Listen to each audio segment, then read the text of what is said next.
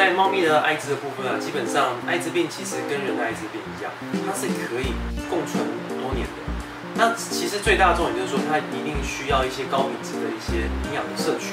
然后呢，还有就是说，可能我们会让它尽量有好的营养，这个是非常重要的。一些营养品也可以给。再来就是说呢，它还是定期要施打这个预防针，因为艾滋它会造成身体免疫的缺乏，所以说在防御的这个机制其实差。所以这时候也是必须要定期施打预防针，这个非常重要。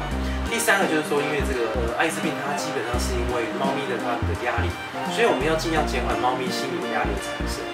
尤其是说像很多的多猫家庭，因为猫咪的领域生活空间其实是比较大，所以说尽量减少猫口数，好，或者是说可能。让它在一个比较安静的环境下去生活着。